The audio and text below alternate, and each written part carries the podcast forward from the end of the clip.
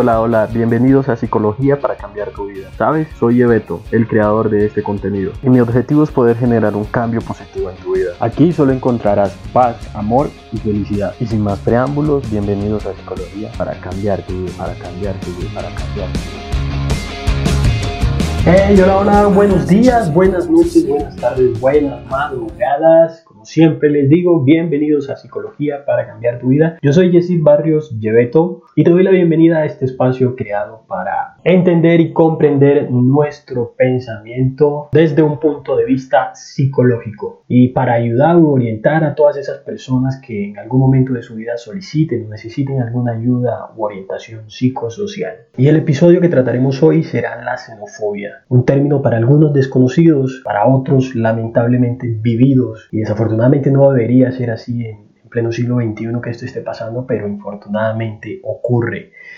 Hablaremos de la xenofobia y antes de eso quiero enviar saluditos a todas esas personas que nos escuchan desde Estados Unidos, en Irlanda, en España, en México, Reino Unido, Argentina, Venezuela, en Suecia, en Bolivia, en República Dominicana, en Bélgica, en Perú, en Alemania, todas esas personas que me escuchan, les mando un fuerte abrazo, toda esa buena energía para que, que nada los detenga, para que sigan con sus sueños. Iniciaremos hablando un poco de qué es la xenofobia y lo más importante, el poder entender por qué actuamos o por qué actúa el ser humano desde lo psicológico, por qué actúa de esta manera, por qué se presenta. Que entendamos esos dos puntos. Una descripción etimológica nos dice que el término xenofobia proviene del concepto griego compuesto por seno, que significa extranjeros, y fobo, que significa fobia o miedo. Entonces, viéndolo desde este punto de vista, la xenofobia, por lo tanto, hace referencia al odio, al miedo, al recelo, a la hostilidad o al rechazo que le tenemos a la persona extranjera. La palabra también suele utilizarse en forma tendida con la fobia hacia los grupos étnicos, grupos étnicos diferentes. La xenofobia es una ideología que consiste en el rechazo de las identidades culturales. Precisamente al hablar de este tema lo que quiero es que entendamos por qué los seres humanos nos comportamos de cierta manera. Porque no logramos aceptar que ciertas personas o que cierto grupo que no pertenece a nuestra nacionalidad estén, estén con nosotros, porque lo tomamos de una manera chocante, muchas veces antipática, porque los agredimos física, mental y verbalmente. Es importante que sepamos desde lo psicológico qué conlleva al ser humano a comportarse de cierta manera. Al hablar de una persona que, que tiene un comportamiento xenofóbico, tenemos que hablar en qué incide, qué factor lleva a que los seres humanos se comporten de cierta manera. Ciertos, ciertos estudios psicológicos han demostrado que incide un factor natural en los seres humanos que nos llevan a cometer este tipo de conducta o estos actos. Y aunque muchos otros estudios demuestran lo contrario, factores naturales han sido tenidos en cuenta para poder hablar de, de, este tipo de conductas que muchas veces son observables en el hombre y las cuales hablan de una territorialidad de la lucha del hombre. Por, se habla mucho de cuando nos empezamos a sentir amenazados en nuestro propio territorio, al hablar de,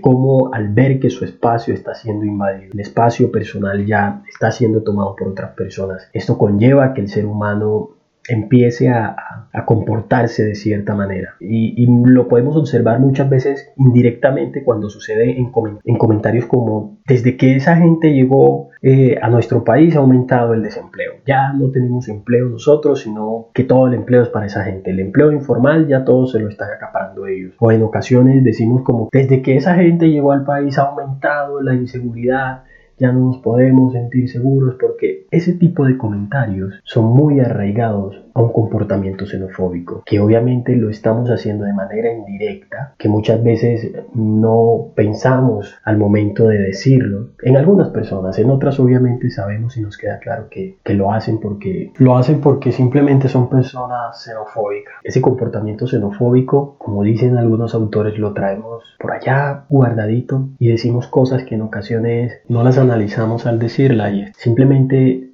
lanzamos la expresión, hey, el mundo es, el mundo es tan grande, la diversidad de cultura es tan grande, lo bonito que es conocer nuevas culturas, conocer nuevas personas y lo chévere que es conversar con gente de otro país porque empiezas tú a, a captar su cultura, a, a saber cosas de ese país que no, que no sabías y eso empieza a incrementar tu conocimiento cultural. Entonces, ¿por qué no miramos un poquito ese tipo de cosas antes de juzgar, antes de, de discriminar antes de señalar y de hablar mal de las otras personas. Rigoberta Mencho dice que el respeto a la diversidad es un pilar fundamental para la erradicación del racismo, de la xenofobia y la intolerancia. Y eso sí que nos falta a los seres humanos, lastimosamente. Bender Sander, quien escribió un manual de psicología social, nos explica un poco al respecto de qué es el endogrupo y qué es el exogrupo y por qué nosotros nos llegamos a comportar de cierta manera con, con personas que no están en nuestro grupo social, por así decirlo. El endogrupo es todo grupo humano en donde nosotros nos referimos a los demás como nosotros, como, como mi grupo, como mi, por decir, cuando hablamos de,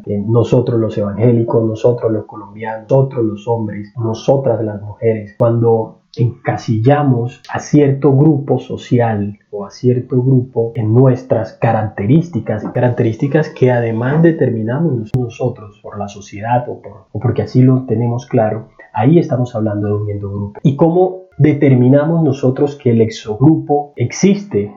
Pues nosotros mismos los calificamos, nosotros mismos le damos ese, sesgo detonante para que exista ese exogrupo. ¿Y para qué funciona un endogrupo? Muchas veces lo utilizamos como disculpas para, para justificar todo lo que hace la gente nuestra, los nuestros. Funciona para creernos que somos parte de una identidad. Esa es la parte del endogrupo y psicológicamente si lo vemos desde ese punto de vista, listo, está bien. Pero existe también la parte contraria que es el exogrupo, que es la que determinamos que no pertenece a nosotros. ¿Cuál hace que ya no sea tan chévere esta situación? ¿Por qué? Porque ya empezamos a tener ciertas limitantes a esas personas que ya no pertenecen a nuestro endogrupo. Ya el exogrupo viene a ser todo ese tipo de personas que tienen rasgos y características diferentes que nosotros podemos llamar o determinar distintos a nosotros. Por ejemplo, cuando ya esto pasa de una situación en donde no se controlan los sentimientos, en donde ya existe odio, repudio por, simple ver, por simplemente ver una persona del exogrupo que no pertenece a mi grupo, de ver una persona que no tiene mi mismo color de piel, ahí es donde empieza el problema. El problema porque ya empieza la discriminación, empieza el racismo, empieza la xenofobia y todo este tipo de situaciones, la intolerancia y todo este tipo de situaciones que obviamente nos hacen ver, porque no debería estar sucediendo esto a estas alturas de la vida en donde se supone que que tenemos que estar unidos, que somos seres humanos y que somos una misma raza independientemente de, nuestro color de piel, de, nuestra, eh, de nuestro límite fronterizo. Decía Gabriel García Márquez que un hombre solo tiene derecho a mirar a otro hombre abajo cuando ha de ayudarle a levantarse. Dejemos de mirar a los demás como, como lo peor porque no están en nuestro grupo calificativo o porque no son de nuestra ciudad o porque simplemente no son de nuestro país. Dejemos de atrás los egos, esa, ese sentimiento de sentirnos superior a los demás. Por un momento en nuestras vidas coloquémonos en los zapatos del otro Imagínate qué puede llegar a sentir una persona que está siendo discriminada, está siendo maltratada física y verbalmente, en donde lo único que está haciendo es venirse a otro país dejando atrás su familia, dejando atrás sus sueños, por venir a buscar una mejor estabilidad económica o una mejor forma o una mejor fuente de vida. Ya para concluir podemos decir entonces lo siguiente, entendemos un poco de dónde viene todo ese comportamiento de xenofobia. Tenemos claro que cuáles son esos factores que pueden llegar a determinar al ser humano a llevarlo a que, a que tenga este tipo de, comportamiento para con los demás y que una de las principales causas de que esto suceda es el miedo, el miedo a, a, sentirse desprotegido en su propia tierra, el miedo a no sentirse seguro. Aparte de eso, también dijimos que en ocasiones los seres humanos tenemos comportamientos xenofóbicos y no nos damos cuenta de manera natural Quiero terminar este podcast no sin, antes decirle a esas personas que no siempre las situaciones suceden como nosotros queremos, pero de algo estoy seguro es que por más oscuro que sea el camino, siempre va a haber al finalizar el túnel una luz muy grande. Y créanme que se los digo de corazón. Es, es difícil de pronto saber cómo se puede llegar a sentir una persona en un país completamente lejos y que te hagan o te digan te discriminen y te hagan sufrir, porque es, es completamente inaceptable. En nuestro mundo no debería estar existiendo este tipo de situaciones. Pero bueno, por, por menos de este podcast lo que intenté fue eso, explicar un poco qué es la xenofobia, por qué sucede, qué causa o, qué nos lleva de pronto a, a, cometer este tipo de actos, más no se justifica que esto siga pasando. ¿Qué podemos hacer nosotros como personas? Pues unirnos, unirnos y evitar que este tipo de, de situaciones o de actos sigan tomando fuerza. No es posible que hoy por hoy esto siga pasando. A todos, en serio, muchas gracias. Espero que si les gustó el podcast lo compartan. Nuevamente les digo de corazón un saludo a todas esas personas que se encuentran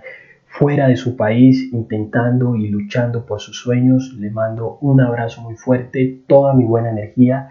Recuerden que me pueden escribir cómo te pareció este tema o si tienes algún tema que tratemos a mi correo electrónico que es psicología para cambiar tu vida gmail.com. Además me puedes eh, buscar en Facebook como Lleveto Barrios Velasco y en Instagram como Psicología para cambiar tu vida, arroba Psicología para cambiar tu vida en Instagram.